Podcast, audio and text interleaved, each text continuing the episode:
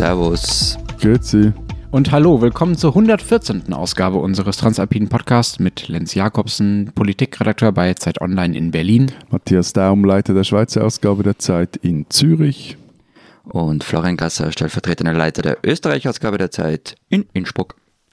Unsere zwei Themen diese Woche. Wir wollen reden über die Corona-Apps, also darüber, wie weit eigentlich äh, die Möglichkeiten in unseren Ländern sind, äh, die Verbreitung der Seuche irgendwie digital zu kontrollieren mithilfe dieser Apps. Und wir wollen reden endlich, endlich mal nach 114 Folgen über Käse. Vorab aber noch der Hinweis auf unsere Mailadresse. Sie erreichen uns wie immer unter alpen.zeit.de und außerdem vorab muss ich mich leider mal wieder entschuldigen. Also, weißt du, was ich das Schöne daran finde? Dass du dir vermutlich äh, in der Zwischenzeit mehr Feinde in diesem Podcast oder mit diesem Podcast gemacht hast als ich. Ja, und, mit meine, einem Wort, mit nur einem ja, Wort. Er, er, er schafft es immer so, immer so Petitessen, irgendwo, irgendwo eine falsche Jahreszahl, ein falsches Wort. Bei mir sind es wenigstens so sinnlose Beschimpfungen, aber bei dir ist es so. Es flutscht das verspricht man sich mal und plötzlich hat man 50.000 neue Feinde, ja? Also das ist mir letzte Woche passiert.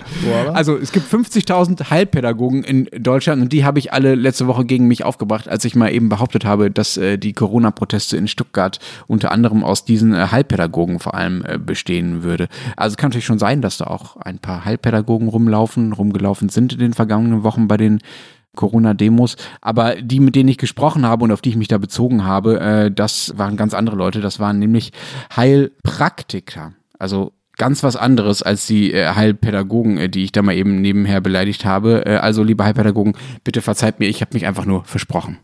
Und liebe Heilpraktiker, schreibt uns alle und wir haben nämlich eine gemeinsame Mailadresse und das kriege ich dann auch alles. Da kannst du ja, es beantworten. Ja, es war Sarkasmus, schreibt nicht, bitte.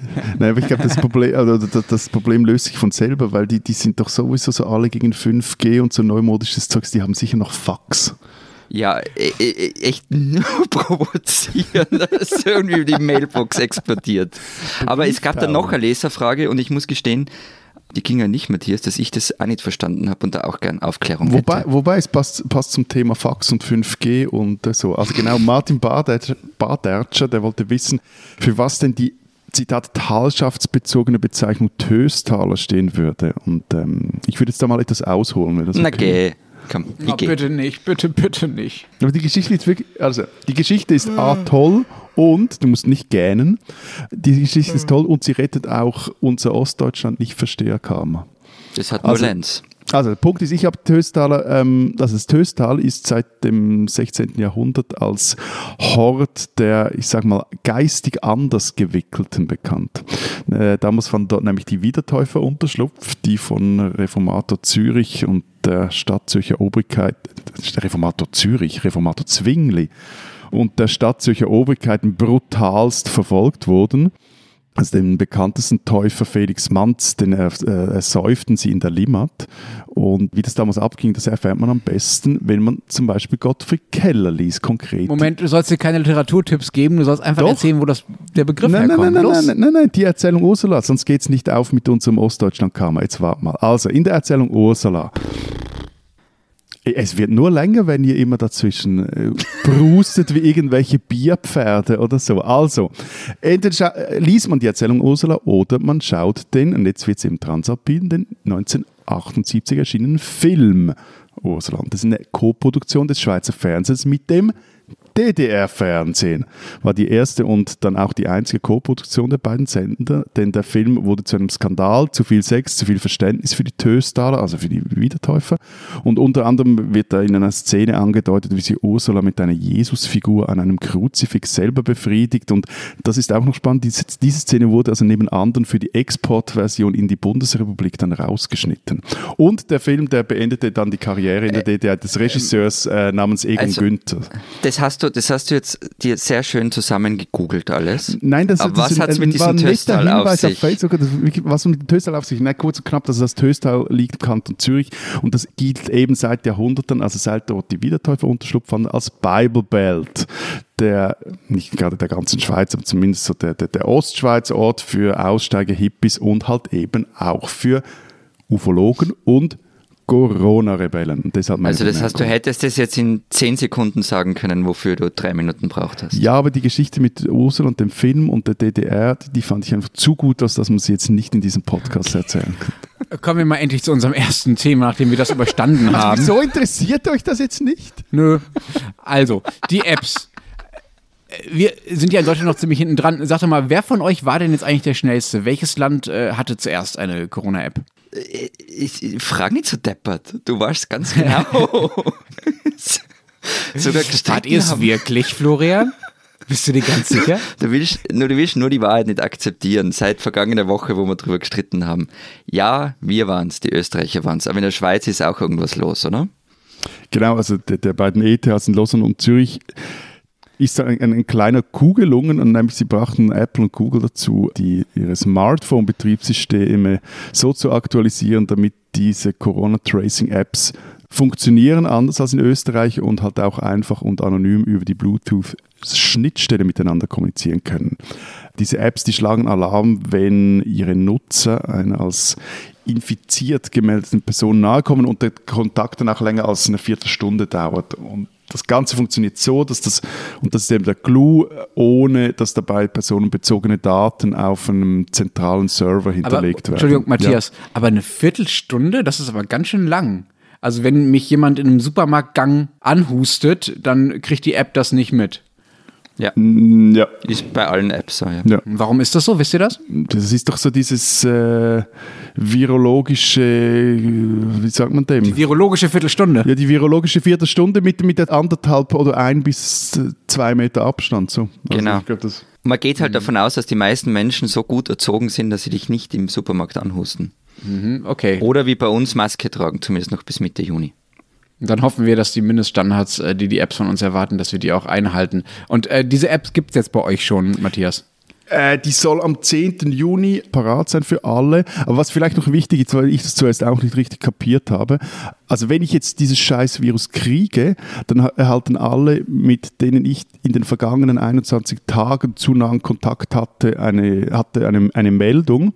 Und ähm, eben, also ab dem 10. Juni soll das dann äh, für alle offen sein und jetzt wird sie noch getestet von mehreren tausend Usern. Es gibt ja noch paar kleinere Bugs und Schwachstellen, die man beheben muss. Also ich habe ja schon eine App am Handy, ähm, die genau das, also im Großen und Ganzen genau das macht, was, was du erzählt hast oder zumindest machen wow. soll. Wow, und was ist das für eine? Schau, die wie dieses Wow sagt, gell? er interessiert sich nicht für Schweizer Literatur, nicht für DDR-Filme, nicht für Nein. österreichische Corona-Apps. Ich meine, was ist los mit diesem Mann? Woraus besteht mein Leben bloß, ja? Ja. Frag ich auch immer wieder. Wie komme ich bloß ohne aus? Also Florian, ja. was hast du auf dem Handy jetzt? Genau, also die österreichische App war diese oder ist diese Stop Corona App, ähm, die das österreichische Rote Kreuz mit Exenter, ich hoffe, ich habe das richtig ausgesprochen, entwickelt hat. Das Geld dazu kam von der Unica Privatstiftung, ähm, die wiederum ist der Aktionär von einem recht großen Versicherungsunternehmen, nicht zuletzt für Gesundheitssachen. Und also funktionieren tut das Ding so, dass man, ähm, wenn man einen digitalen Handshake aktiviert, die App scannt dann die Umgebung und speichert alle, die länger in meinem Umfeld sind, anonym, anonymisiert und für 48 Stunden. Und wenn dann bei jemandem Symptome auftreten, eben genau gleich wie in der Schweiz, oder wenn jemand ein Verdachtsfall wird, dann werde ich informiert. Soweit die Theorie. Und was man auch machen kann, man kann so täglich, wenn irgendwie so, ich glaube, vier verschiedene Symptome abgefragt und das kann man machen, muss man aber nicht. Man kann die App auch so aktivieren. Aber, aber, aber da musst du recht viel selber dran rumhebeln. Nö. Ähm, ich muss eigentlich gar nichts dran herumhebeln. Also diese Eingabe der Symptome, dieser Zusatz, den man eben nicht machen muss. Mhm. Ich muss nur diesen digitalen Handshake aktivieren. Ähm, der wird ab und an dann wieder ausgeschalten. Ich habe nicht ganz genau verstanden, wann und wie, aber das sagt es mir dann an und dann kann ich ihn wieder aktivieren. In der ersten Version der App hat man den Handshake aber manuell machen müssen und das war natürlich dann völlig für die Fisch, weil kein Mensch schaut dann die ganze Zeit aufs Handy und, und schaut manuell, wer ist in meiner Umgebung und, und speichert dann die Kontakte.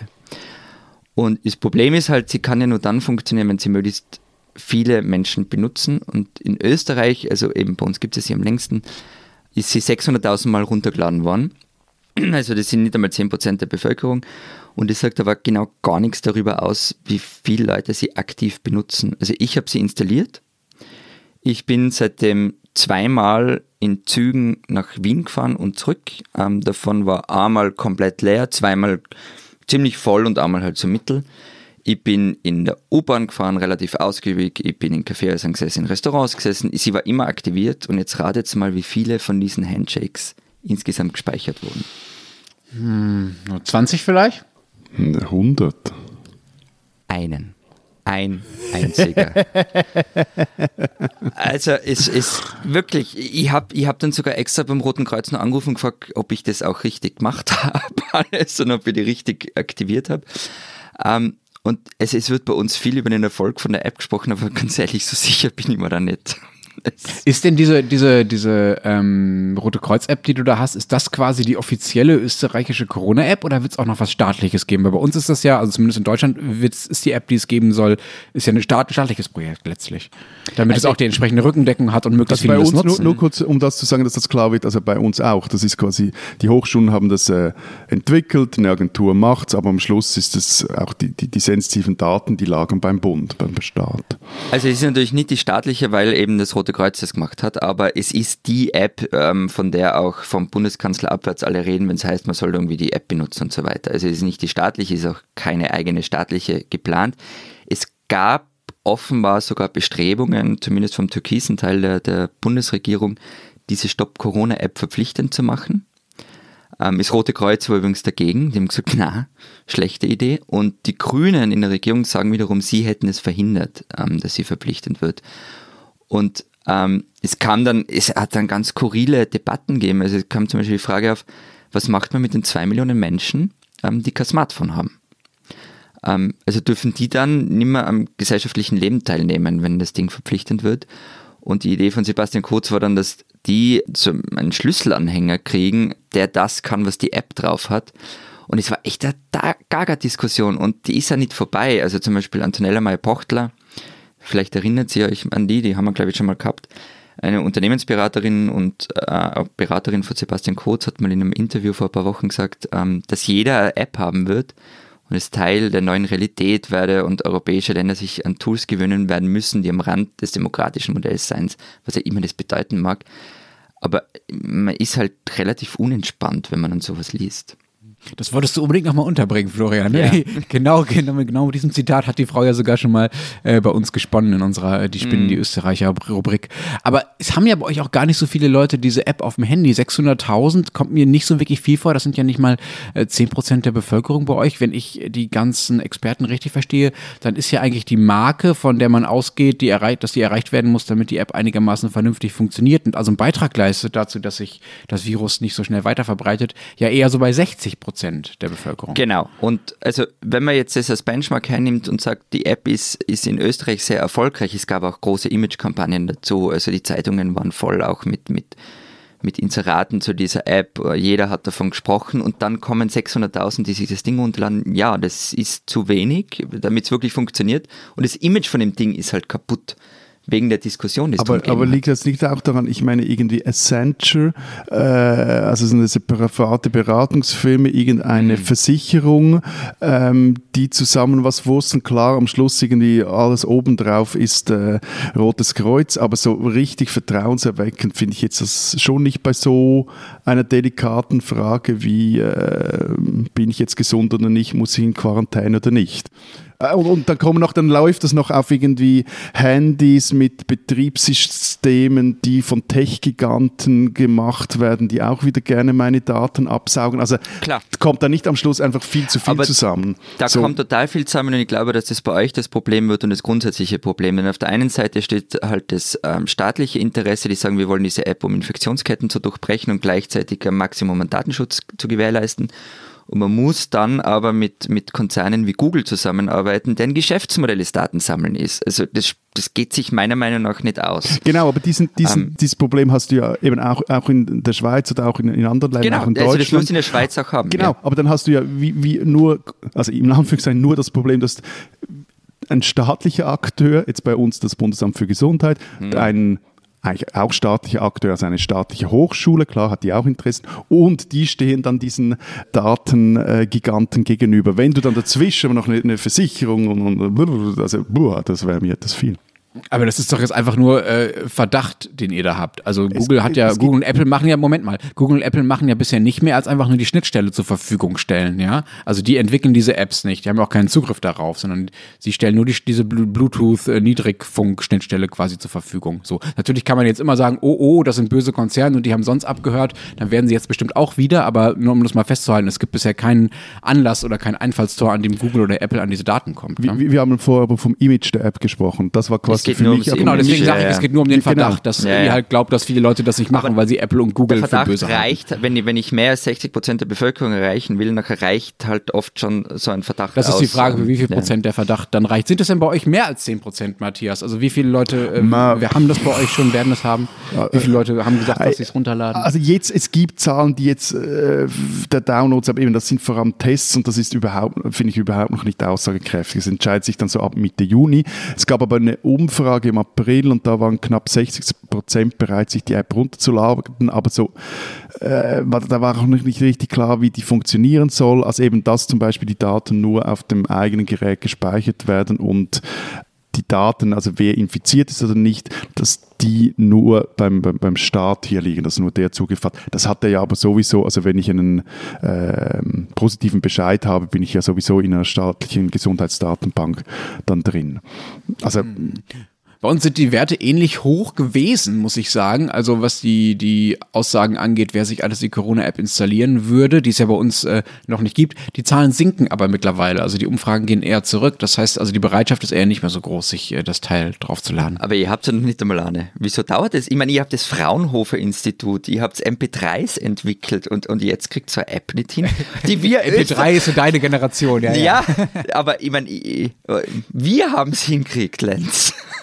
so, da spricht der Minderwertigkeitskomplex. Danke dafür, Florian. Stimmt, wir sollten das eigentlich hinbekommen. Ähm, na, das liegt daran, dass wir, genauer gesagt, das äh, Gesundheitsministerium, vor allem das Bundesgesundheitsministerium mit äh, Minister Jens Spahn, einige Wochen lang quasi in die falsche Richtung gelaufen ist aus heutiger Sicht. Äh, mhm. Die App sollte eigentlich schon Mitte April fertig sein, aber dann gab es ein langes Hin und Her, weil eben Jens Spahn lange darauf bestand, dass die Daten, die diese App sammelt, irgendwo zentral gespeichert werden. Also das, worüber du auch schon gesprochen hast, Matthias. Das ist natürlich einerseits total hilfreich, weil man dann ganz gut eine Übersicht darüber kriegt, wo sich das Infektionsgeschehen gerade wie entwickelt. Andererseits ist es natürlich datenschutzmäßig ein Albtraum, wenn irgendwo die Bewegungen von äh, mehreren Dutzenden, 40, 50 Millionen Deutschen irgendwo zentral gespeichert werden. Du meinst so wie bei Google Maps, oder? Ähm, ja, so wie bei Google Maps, wenn man denn da freigibt, dass man da gerade getrackt wird. Das kann man ja noch einigermaßen selbst entscheiden. Jedenfalls hat es dann ein paar Wochen gedauert, bis äh, Spahn sich darauf eingelassen hat, dass das Ganze dezentral gespeichert wird. Und da musste diese Entwicklung, da mussten die Pro Programmierer quasi äh, von vorne beginnen. Jetzt soll diese App äh, Mitte Juni starten. Und vor wenigen Tagen haben die Entwickler, das ist bei uns äh, die SAP, also ein riesiger äh, Software- und Technologiekonzern, und die Deutsche Telekom, der andere riesige äh, Software- und Technologiekonzern, haben die ersten Screenshots veröffentlicht. Und eben auch den Code. Das Ganze wird bei uns nämlich in so einem Art Open Source Modus entwickelt. Ist es bei ähm, also uns inzwischen übrigens auch. Also bei uns, ah, das ja. war am Anfang nicht, inzwischen ist es Open Source. Okay.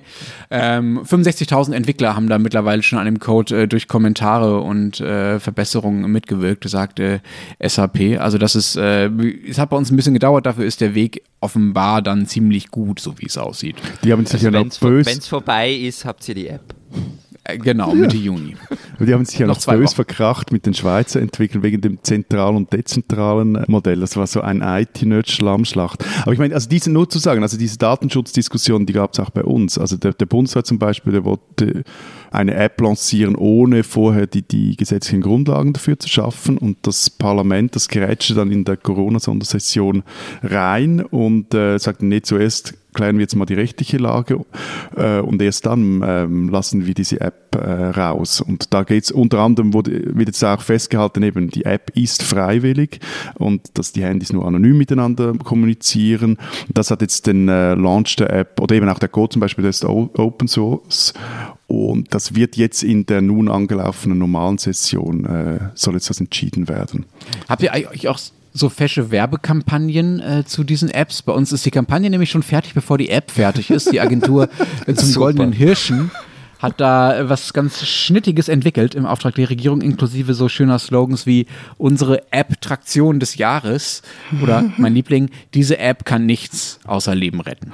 Ja, okay, gut. Also ich glaube einfach, wow. um, um, ja, also, also ich glaube jetzt dass eine solche App funktioniert oder so einen Beitrag zu solchen Bekämpfungen äh, beitragen kann, ich glaube, es geht um gute, transparente Information der Bevölkerung, nicht um sauglatte Sprüche. Also ich meine zum Beispiel eben, es muss zum Beispiel auch klar sein, und das ist, ist jetzt auch bei uns noch, äh, wird diesem Gesetz, kommt entweder ins Gesetz rein oder eben nicht. Also was passiert, wenn die Software eine mögliche Ansteckung anzeigt? Also eigentlich müsstest du ja dann als Betroffener den Kontakt zu anderen Personen meiden und am besten eine zehntägige Quarantäne geben, begeben. Aber gut, ich könnte jetzt auch aus der Quarantäne diesen Podcast aufnehmen, aber wenn ich einen anständigen Beruf hätte, wer würde mir dann meinen Lohn bezahlen, den ich äh, dann nicht mehr hatte oder meinem Arbeitgeber den, den, den, Lohn bezahlen, wenn ich da wieder zehn Tage in Quarantäne bin. Also solche Dinge sind viel wichtiger als irgendwelche Ho-Ho-Ho-Ho-Ho-Sprüche. Naja, es gibt dann noch was, finde ich, bei der ganzen Diskussion. Also schon allein die Einstiegsfrage von Lenz, wer war denn nun zuerst da mit der App?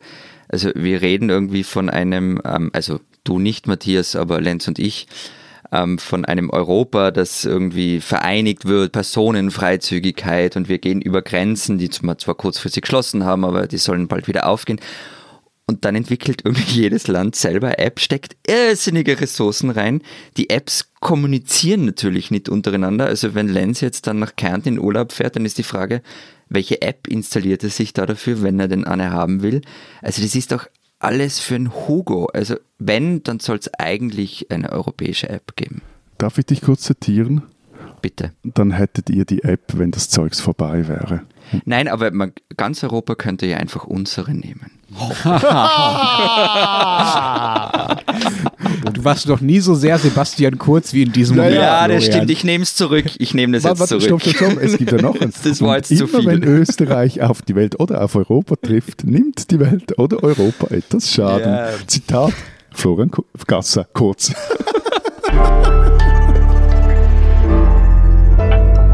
Diesen Österreicher sollten Sie kennen.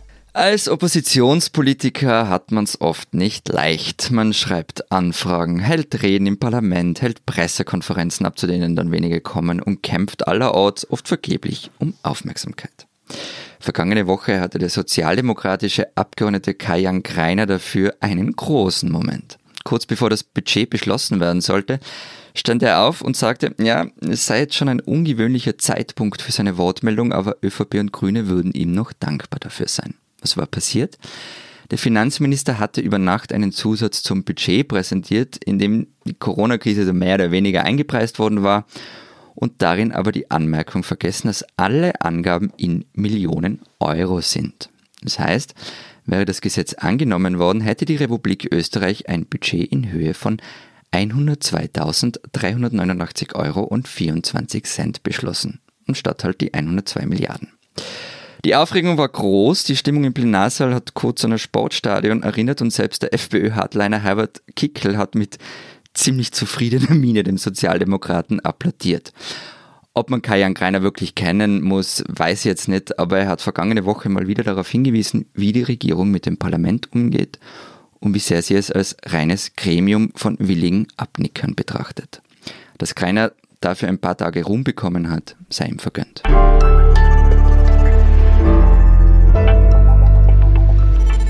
Unser zweites Thema Käse. Ich habe ja gestern hart recherchiert und war äh, also am Montag auf einem äh, Bauernhof hier in der Nähe von Berlin in Brandenburg, der berühmt ist für seinen äh, Ziegenkäse. Das war ziemlich lecker, wie ich überhaupt sagen muss, dass ich diesen Trend äh, sehr, sehr begrüße, dass Käse immer mehr zur Delikatesse wird und auch immer mehr zu einer Art Hauptspeise. Ne? Also früher war das zumindest äh, in meiner Jugend etwas, was man halt so aus Brot gegessen hat, um satt zu werden. Und jetzt äh, gibt es Käseplatten in Restaurants, es gibt Käseläden natürlich in Berlin. Ich finde das ganz fantastisch. Lenz, ich finde, man kann Käse nicht zu sehr verhipstern. Jedes Mal, Lenz, wenn wir über irgendwas sprechen, was sich in Restaurants abspielt, wirkst du so unfassbar glücklich. Das ja, ist, das ist tatsächlich. Du strahlst. Kulinarik ist das, womit man mich am einfachsten glücklich machen kann ja. und am besten im öffentlichen Raum. Ähm, aber Matthias, in Sachen Käse äh, erzähle ich dir wahrscheinlich nichts Neues, wenn ich Käse, Käse als Delikatesse äh, begrüße. Äh, ihr habt da ja einen gewissen Vorsprung, ihr seid ja berühmt für den Schweizer Käse weltweit. Wo kommt das eigentlich her? Warum ist der Käse in der Schweiz so wichtig und warum seid ihr so berühmt dafür? Das geht zurück bis, ich muss jetzt dann nochmals etwas ausholen. jetzt aber richtig, bis ins Neolithikum. Und zwar fand man, ich finde, das, solche Dinge finde ich halt wirklich lustig, aufgrund des hohen Alters der Schlachtrindüberreste, die man zum Beispiel hier am Zürichsee gefunden hat, äh, gehen Archäologen davon aus, dass äh, bereits damals, also im Neolithikum, Milchwirtschaft betrieben wurde. Und wo Milch getrunken wird äh, oder rumsteht, da ist Käse nicht weit, weil irgendwann mal beginnt dann die Milch zu leben. Und kürzlich fanden andere Archäologen auch Hinweise darauf, dass die Schweizer, also die Menschen, die auf dem heutigen Gebiet der Schweiz lebten, zu den weltweit ersten Milchbubis gehörten. Also die waren, gehörten mit zu den ersten, die eine Laktosetoleranz, also nicht Intoleranz, sondern Toleranz hatten. Ähm, später, später, wurde dann äh, aus dem antiken Rätchenkäse exportiert und nach dem Untergang des Römischen Reichs, ähm, das ist auch noch interessant, wurde in den alemannischen Gebieten nicht mehr Labkäse hergestellt, Allerdings in den romanischen Gebieten der Schweiz weiterhin, also die Römer hatten das äh, erfunden, die Technik, die ging dann teilweise verloren, teilweise wurde sie weitergezogen. Und so richtig angezogen hat dann aber die Käseproduktion auch ökonomisch im Mittelalter. Ähm, das war dann so im 16. Jahrhundert, da hat sich dann eben auch die Labhart-Käserei gegen die Ziggerkäserei durchgesetzt und ein harter äh, Kampf. das auch, ja, war ein harter Kampf. Und das auch in den heute weltbekannten Käseregionen Emmental oder Greyezerland, also Gruyère. Okay, you lost me at Ziegerkäserei. Kannst du äh, nochmal für uns Laien erklären, was das ist? Labhartkäserei, Ziegerkäserei? Ich, ich komme nicht ganz mit. Ähm, Aber kurz bitte. Ja, ja, kurz. ja, kurz. kurz, weil ich hier dann auch nicht mehr so viel von verstehe. Also, eine Zieger ist eine Art Quark, äh, die du durch Pressen und Trocknen eindickst und dann mit Kräutern würzt. Und der Labkäse, der ist komplizierter zu machen. Also du musst die Milch erwärmen und mit eben dem Lab, das ist ein Enzym aus dem Kälbermagen gerinnen. Und Achtung, liebe vegetarische Hörerinnen und Hörer, solcher Käse ist eben nicht vegetarisch streng genommen. Und dann salzt du diese ganze Masse und entwässerst sie und da steht, entsteht eine Rinde, die, die schützt den Käse, macht ihn auch lagerbar, was wiederum heißt, du kannst ihn in die Fremde verkaufen. Du kannst ein gutes Geschäft mitmachen. Und dieser Wandel vom Zigger zum, zum, zum Labkäse, der, der stellte wirklich in der Schweiz die, die ländliche Gesellschaft und Ökonomie völlig auf den Kopf. Also plötzlich stand man dann, äh, stand dann irgendwelche äh, Krachen irgendwo in irgendwelchen Tälern in Austausch mit den großen Städten im nahen Europa und wiederum floss dann halt auch Kapital in diese Regionen, also in, in diese bergigen Regionen und es standen Käsefirmen, Handelshäuser etc. Und im 19. Jahrhundert kam dann der, der nächste große Wandel, da zog nämlich die Käsewirtschaft aus den Bergen ins Mittelland, was wiederum auch für die äh, äh, Alpen einschneidend war, weil sie sich bis zum gewissen Grad auch entvölkerten. Man kann also die Geschichte der Schweiz, zumindest die ökonomische und städteräumliche, äh, quasi als Geschichte des Käses erzählen. Matthias, ja? wurde, die, wurde die Schweiz deshalb so reich? Auch. Aber es war damals nicht. Also das Käse, Gab es auch noch andere Gründe? Darüber könnten wir mal reden in einem Podcast. Käse war eines der wichtigsten Exportgüter neben Söldnern. Die Kombination gefällt mir. Wir freuen uns auf die Folge. Ich hatte ja geglaubt, äh, Matthias, dass ihr wegen dieser langen Tradition, die ihr äh, da habt, auch einfach äh, mehr Käse esst als andere, aber das äh, stimmt so gar nicht. Ich habe mal in die Statistik geschaut. Bei euch sind es so 22 Kilo, die ein Schweizer im Jahr isst. Der Österreicher isst 23 Kilo und der Deutsche isst 24 Kilo. Also nah beieinander, aber trotzdem seid ihr die Letzten. Ja, aber so richtig, richtig hinten wegfallen wir, glaube ich, bei den, den Käseproduzenten. Also sind wir so knapp noch unter den Top 20. Aber eben, es geht ja nicht um die Masse, es geht um die Qualität. Wobei. Das ähm, muss man als so kleines Land ja, ja, sagen. Nein, ja, und, und, vor allem, es ist etwas, also es ist wirklich den Mund sehr voll mit Käse genommen, weil, äh, also im, gerade im 20. Jahrhundert hat die Schweiz eine, wirklich auch eine Massenstrategie verfolgt mit ihrer offiziellen Käsepolitik, also von 1914 bis 1999 nochmals, also wirklich ein, ein ganzes Jahrhundert lang organisierte die sogenannte Käseunion die Vermarktung der wichtigsten Sorten, also von Greyerzer, Emmentaler, Emmentaler und Sprints und setzen auch die Preise fest. Also das heißt eigentlich, die Schweiz wurde von einem Käsekartell kulinarisch unterjocht und äh, entsprechend verarmte dann auch die Sortenvielfalt im Land. Also von dem, das, äh, von dem du vorher geschwärmt hast, Lenzer, von wegen eben Vielfalt etc., das ist so eine Entwicklung, die vor, sagen wir mal, 20 Jahren, 25 Jahren wieder angezogen hat. Die Käse, die du jetzt genannt hast, also Greizer und Emmentaler und auch noch die anderen, äh, die sind ja alle relativ kräftig, ne? Also relativ würzig, relativ stinkig auch teilweise. Wie machen das denn die Schweizer Kinder? Essen die auch diesen kräftigen Schweizer Käse oder dürfen die noch sowas äh, importiertes, fades äh, essen, wie zum Beispiel jungen Gauer oder so? Also einfach, um das jetzt mal festzuhalten, hier kommt nur richtig gutes Zeug auf den Tisch und nicht so analog Quatsch jungen Gouda. Ne? Und meine Erfahrung zeigt übrigens, dass also kleine Kinder lieben auch wirklich Blauschimmelkäse, also so diesen Duft nach alten Socken. Wobei, da muss man jetzt auch noch fairerweise sagen, es sind richtig geilen Stinkkäse, die machen, den machen ja eigentlich die Franzosen und oder die Engländer, also, oder die, die Waliser. Also ich, ich muss jetzt da ein bisschen die Party crashen, gell, weil ich höre dir da irgendwie zu und dein, dein irgendwie fast schon patriotischer Stolz nein, ich, ich und bin einfach nee, nein, nein, nein, ich bin einfach verfressen. Ich bin einfach verfressen. Ja, und, und Neolithikum und immer schon Käse da, das Käse. sollte dir gefallen. Ja, eh, also aber jetzt mal die nackten Zahlen. Nehmen wir mal die deutsche Importstatistik aus dem Jahr 2018, ist halt die, die ich gefunden habe. Kategorie Käse und Quark. Aus Frankreich werden nach Deutschland 163.000 Tonnen importiert, aus den Niederlanden 256.000, aus Österreich, das damit an vierter Stelle liegt, 74.000 Tonnen und aus der Schweiz 33.000 Tonnen. Also weniger als die Hälfte. wie Aber ein Österreich. Land, ein Land das aus den Niederlanden Käse importiert. Ja, also ich, jetzt habe ich natürlich keine Statistik gefunden, wie viel die Schweiz aus den Niederlanden Käse importiert. Aber ich glaube, du willst sie nicht sehen. Na, ich lasse dir das Argument durchgehen, weil ich dich ganz gern habe und alte Verbundenheit und so, Klasse, Masse, bla bla.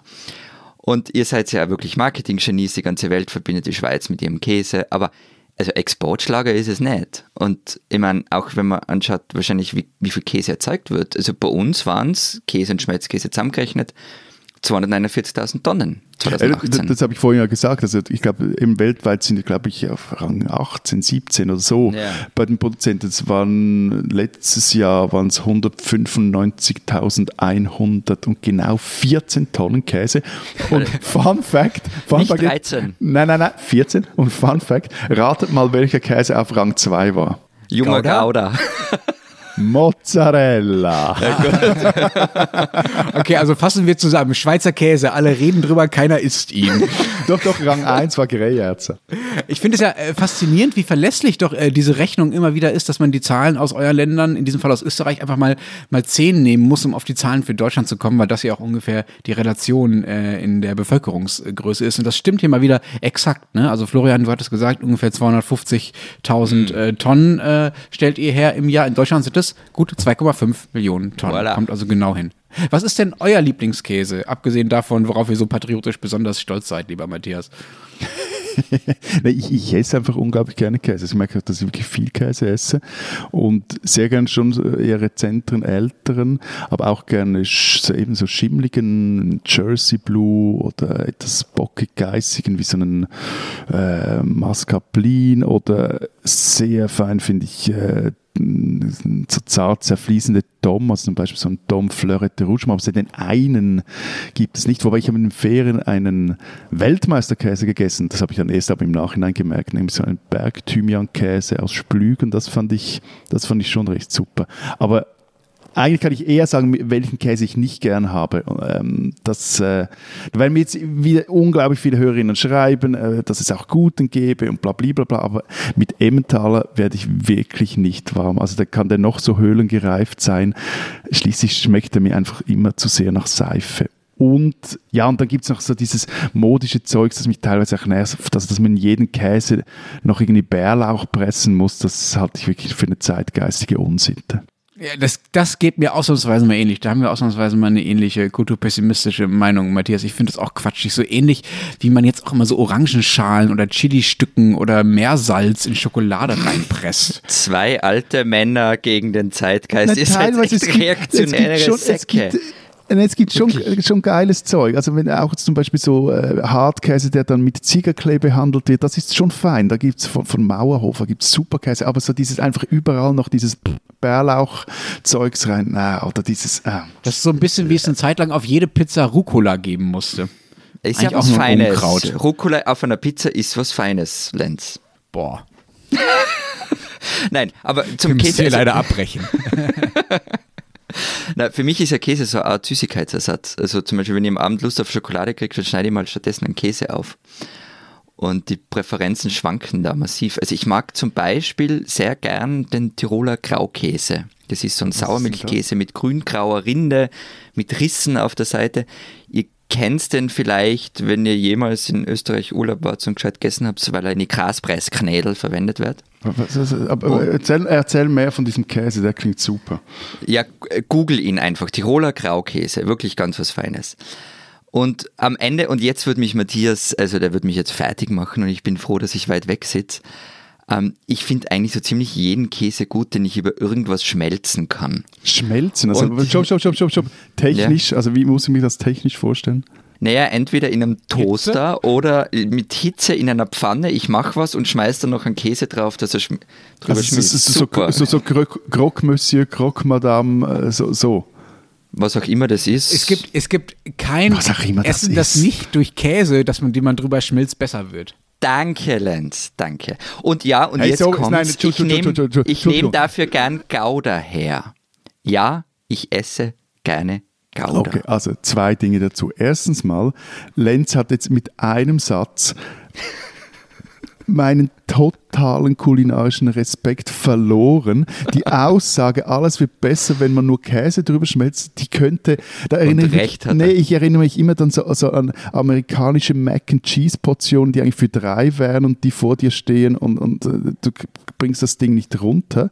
Aber ehrlich gesagt, dir verzeih ich wegen dem Gouda, weil der, der Graukäse, der, der fasziniert mich so, dass äh, dein Karma ist gerettet. Aber ich habe noch ein schönes Danke. Zitat jetzt gefunden, wegen Rucola kam mir nämlich vor in den Sinn. Das hat nämlich äh, Gabriel Vetter mal, Rucola ist der Efeu der Gentrifizierung. Das finde ich recht cool. Ja, Ich das, hat auch dazu wie immer ein schönes Reinhard Grebe-Zitat, der deutsche Liedersänger. Wenn Unkraut aus Italien kommt, hat's Glück gehabt. Aber kommen wir nochmal zurück zum Käse. Wieso konnte sich eigentlich Österreich nie als Käsenation positionieren? Ihr habt ja auch Alpen, die gut sind etwas niedriger als unsere, diese Berge, aber trotzdem, ihr habt anscheinend auch irgendeinen so einen äh, interessanten Stinkkäse, der ist noch Ja, grau. viele ja, ja, aber wieso, wieso ähm, warum wir keine Käsenation sind? Naja, rein von den Zahlen her sind wir's. Ähm, es, es gibt mehr wie 400 Sorten, es gibt lange Traditionen, es gibt die World Cheese Awards, bei denen wir abräumen. Aber es stimmt schon, also das Image, das ihr habt, das haben wir nicht. Und ich, ich, ich glaube, ähm, also das ist jetzt wirklich nur mein Bauchgefühl, es lässt sich halt nicht nachmachen. Also das Bild von der Käsenation ist von der Schweiz so besetzt, dass man sich auf das Rennen gar nicht erst einlassen braucht. Wäre jetzt meine Vermutung. Ja. Aber kennt ihr eigentlich den krassesten Käse? Der, der, der kommt äh, aus Sardinien und heißt, jetzt sage ich sicher falsch, Gasumarzu.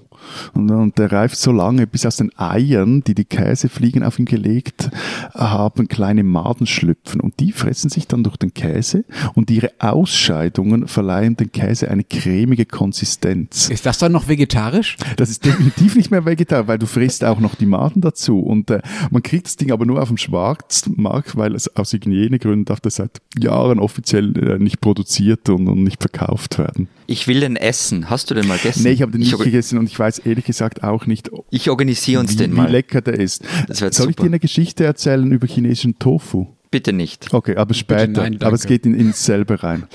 Wir haben übrigens äh, die harmlose Variante von diesem sardinischen Brutalo-Käse äh, in Ostdeutschland entwickelt, schon vor einiger Zeit. Das ist der äh, sehr schöne Würchwitzer Milbenkäse. Der wird, wie der Name schon sagt, eben nicht mit äh, Bakterien, wie in den meisten Fällen, hergestellt, äh, sondern mit einer ganz speziellen Milbenart. Die sind jeweils, also die einzelnen Milben nur so 0,3 Millimeter groß, aber davon bearbeiten dann jeweils ungefähr eine halbe Million Stück, also eine halbe Million Mil Milben ein, so ein Leib Käse über mehrere Monate, bis der fertig und lecker und stinkig und würzig ist. Und, und die, die Milben holst du wieder raus oder nicht? Nein, nein, nein, nein, nein, die sind viel zu klein und die bleiben da drin, du Weichei. Also die isst du dann natürlich mit.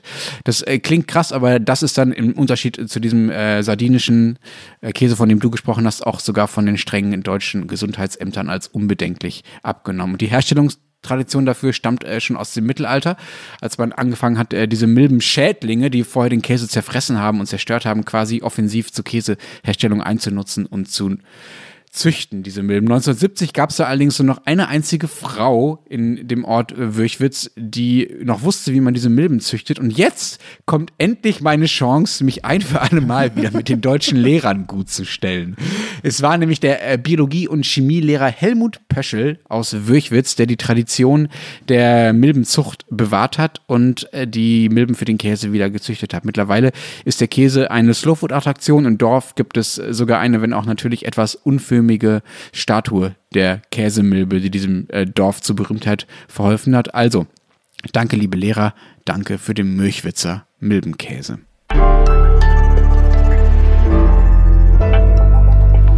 Spinnen die Schweizer. Roger Federer, Liebling aller Schweizer, bis auf Matthias, hat äh, gerade Ärger mit einem etwas, naja, unpassenden Glückwunsch. Federer gratulierte nämlich dem australischen Radiomoderator Alan Jones zum Karriereende. Zitat: Das Allerbeste für das, was kommen wird, wünscht er ihm. Und Gratulation für eine außergewöhnliche 35-jährige Karriere. Sei achtsam und alles Gute. So, das Problem ist nur, Alan Jones war nicht nur mal Rugby-Nationalcoach in Australien und eben sehr erfolgreicher Radiomoderator in Australien, ein Konservativer, sondern er hat auch eine jahrzehntelange Geschichte voller beleidigender, sexistischer und rassistischer Sprüche. Ich will hier nicht alle wiederholen, weil sie teilweise wirklich sehr übel sind, aber nur damit man so eine ungefähre Vorstellung hat. Er hat Flüchtlinge als Ungeziefer bezeichnet und er ging sich in sehr expliziten äh, Sauf- und Mordfantasien gegen Politiker und vor allem Politikerinnen, die er nicht mochte. Er bzw. sein Sender wurden deswegen auch immer wieder von Gerichten zu Strafen, zu Strafzahlungen vor allem verurteilt. Kaum hatte die Empörung über Federers Glückwünsche an diesen äh, Typen, an diesen Alan Jones eingesetzt, verschwand das Glückwünschvideo von Federer auch schon wieder aus dem Netz. Merkwürdigerweise eine Erklärung von Federer, dafür gibt es bis heute leider nicht. Lieber Roger Federer, dass auch du nicht perfekt bist, das ist schon ziemlich okay, darauf haben wir uns eingelassen, aber Glückwünsche für Rassisten und Bullies solltest du dann doch eher mal verkneifen. Es gibt da viel bessere Hobbys und Ausrutscher, die man sich als Spitzensportler so leisten kann. Zum Beispiel mal wieder ein goldenes Steak essen. Also, lieber Roger Federer, du spinnst.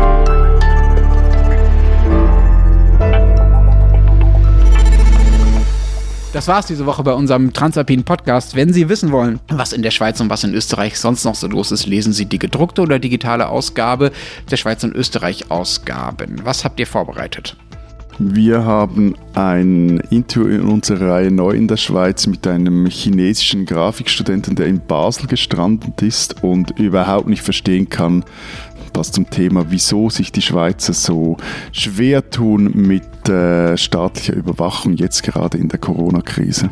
Und in Österreich beginnt diese Woche der Ibiza-Untersuchungsausschuss. Ähm, Christina Pausackel und ich haben aus dem Anlass mit dem Politologen Hubert Zickinger gesprochen, unter anderem darüber, wie Parteienfinanzierung funktioniert und umgangen werden kann. Und dazu haben wir auch noch ein Porträt von Maria Steigl über Markus Leich, die einzige männliche Hebamme Österreichs. Und wenn Sie wissen wollen, was in Deutschland so los ist, lesen Sie den Rest der gedruckten Zeit oder natürlich Zeit Online. Wir hören uns nächste Woche wieder. Bis dahin sagen wir Baba. Adieu. Und tschüss.